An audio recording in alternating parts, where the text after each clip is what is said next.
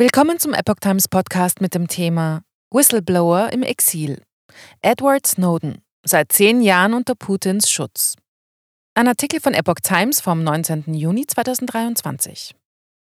Vor zehn Jahren landete Edward Snowden in Moskau, nachdem er Praktiken des Geheimdienstes NSA veröffentlicht hatte.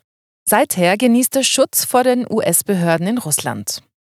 Auch zehn Jahre nach den weltweit beachteten Enthüllungen zu Spionageaktivitäten der USA verteidigt der IT-Experte Edward Snowden sein Exil in Russland.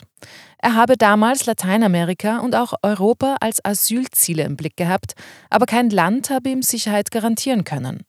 Das sagte er eben erst in einem Videointerview mit dem US-Journalisten Glenn Greenwald. Russland schlachtet den Fall von jeher aus, um den Vereinigten Staaten Doppelmoral vorzuwerfen. Die USA predigten zwar weltweit Freiheit und Demokratie, Snowden und andere seien aber politisch Verfolgte.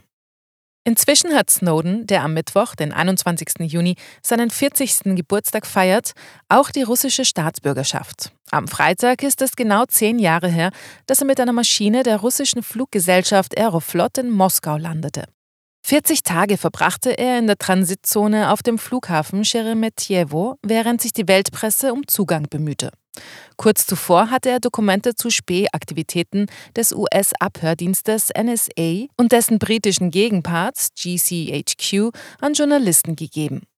Auf der Flucht über Hongkong wollte er damals eigenen Angaben zufolge eigentlich nach Ecuador, strandete aber in Sheremetyevo, nachdem die US-Regierung seinen Reisepass annulliert hatte. Ein Visum hatte er nicht. Als es sich offenbar kein Land mit den USA verscherzen wollte, wagte sich Russland unter Präsident Wladimir Putin aus der Deckung und nahm ihn auf. Eigentlich kein Platz mehr für freiheitliche Denker. Snowden sehe sich in der Tradition des russischen Dissidenten und Friedensnobelpreisträgers Andrei Sacharow, sagte Putin damals zur Begründung. Inzwischen hat der Kreml-Chef nicht nur das Sacharow-Zentrum in Moskau schließen lassen, sondern auch freie Medien und einen großen Teil der zivilgesellschaftlichen Nichtregierungsorganisationen zerstört. Für freiheitliche Denker wie Snowden ist kaum noch Platz. Der Whistleblower selbst schweigt zur russischen Politik. Sein Aufenthaltsort ist ein Geheimnis.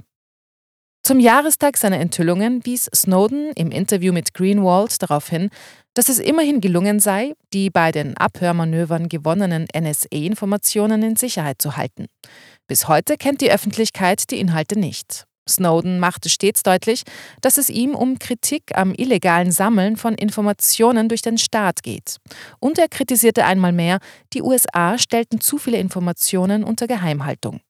Was er selbst tun würde, wenn er US-Präsident wäre, wurde Snowden unlängst gefragt. Seine Antwort bei Twitter, Zitat, ich würde die Zahl der Dinge, die wir als geheim einstufen, um mehr als 99 Prozent reduzieren.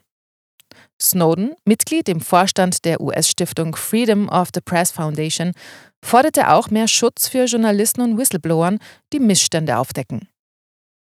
Harsche Kritik an der Politik der US-Regierung. Nach dem Tod des Friedensaktivisten und Stiftungsgründers Daniel Ellsberg vorige Woche kritisierte Snowden, dass die US-Regierung Missbrauch mit Staatsgeheimnissen betreibe. Ellsberg habe darauf hingewiesen, dass Geheimdienste vorrangig ein politisches System der Kontrolle schaffen wollten und nicht zum Schutz der Öffentlichkeit da seien. Der Staat untergrabe so die Demokratie. Snowden wird nach eigenem Bekunden in seinem russischen Exil in Ruhe gelassen. Zusammen mit seiner Frau Lindsay bemühte er sich nach der Geburt ihres Sohnes 2020 um die russische Staatsbürgerschaft, um die gleichen Rechte wie das Kind zu haben, das automatisch Russe wurde. Ihre US-Staatsbürgerschaft wollten sie aber nicht aufgeben. Zitat Ich bin in Russland, weil das Weiße Haus meinen Pass annulliert hat, um mich hier festzusetzen, sagte Snowden. Im September schließlich erkannte ihm Putin die Staatsbürgerschaft zu. Er hat nun einen russischen Pass. Die Reaktion aus Washington fiel erwartbar aus. Der Sprecher des US-Außenministeriums Ned Price ätzte, Snowden habe bereits seit langem Moskau seine Treue signalisiert. Belege einer Zusammenarbeit mit den Russen gibt es aber nicht. Snowden lebt auf Distanz, ist kaum in der Öffentlichkeit zu sehen. Er selbst betont immer wieder, nicht mit russischen Behörden zusammenzuarbeiten. Von Begnadigung keine Rede mehr. In den USA gelten auch unter Präsident Joe Biden die Anklagepunkte von 2013. Unter anderem Verstoß gegen ein Spionagegesetz. Bei einer Verurteilung könnte allein das bereits zehn Jahre Haft bedeuten. In der Amtszeit von Donald Trump wurde über eine Begnadigung spekuliert, auch weil einige einflussreiche Republikaner sich dafür aussprachen. Doch Trump fasste den Fall nicht an. Heute ist von einer Begnadigung keine Rede mehr. Snowden selbst hatte vor Jahren dem TV-Sender CBS gesagt, er würde sich einem Prozess in den Vereinigten Staaten unter Bedingungen stellen. Dazu gehöre, dass das Verfahren öffentlich wäre und eine Jury Motive und Schuld abwägen könne. Zitat Ich bitte nicht um eine Parade, ich bitte nicht um Begnadigung, sagte Snowden. Es gehe ihm allein um ein faires Verfahren. In der US-Öffentlichkeit spielt der Fall Edward Snowden indes keine große Rolle mehr.